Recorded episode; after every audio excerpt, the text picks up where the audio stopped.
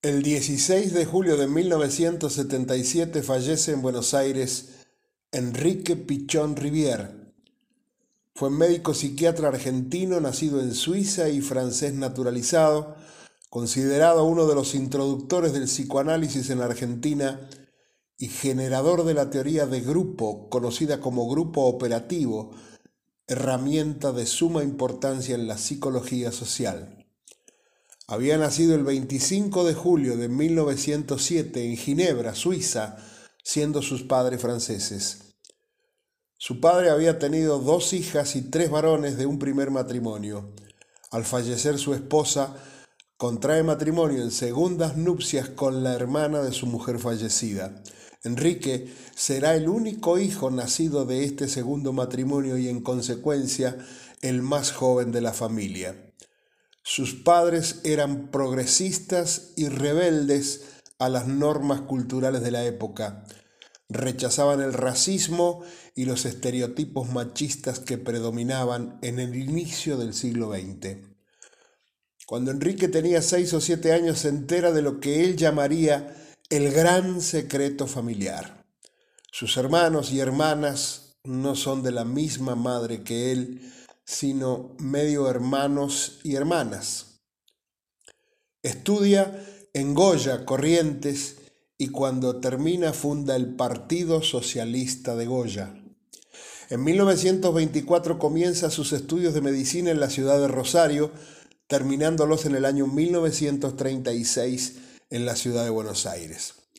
En Rosario trabaja durante un tiempo como instructor de modales para prostitutas de origen polaco en un prostíbulo.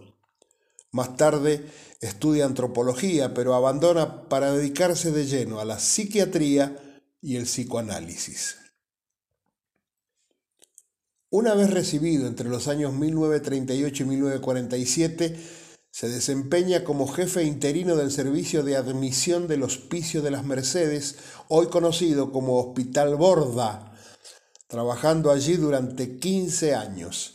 Gonzalo Bosch, director de este nosocomio, será el encargado de incorporar a Pichón Rivier al plantel médico. En 1937 se casa con la reconocida psicoanalista Arminda Averasturi, quien influyó en las teorías desarrolladas por Pichón Rivier. En el año 1953 crea la primera escuela privada de psicología social. El 24 de noviembre de 1972 su esposa decide quitarse la vida. Según afirman algunos allegados a la familia, se debió a una enfermedad de la piel que la desfiguraba.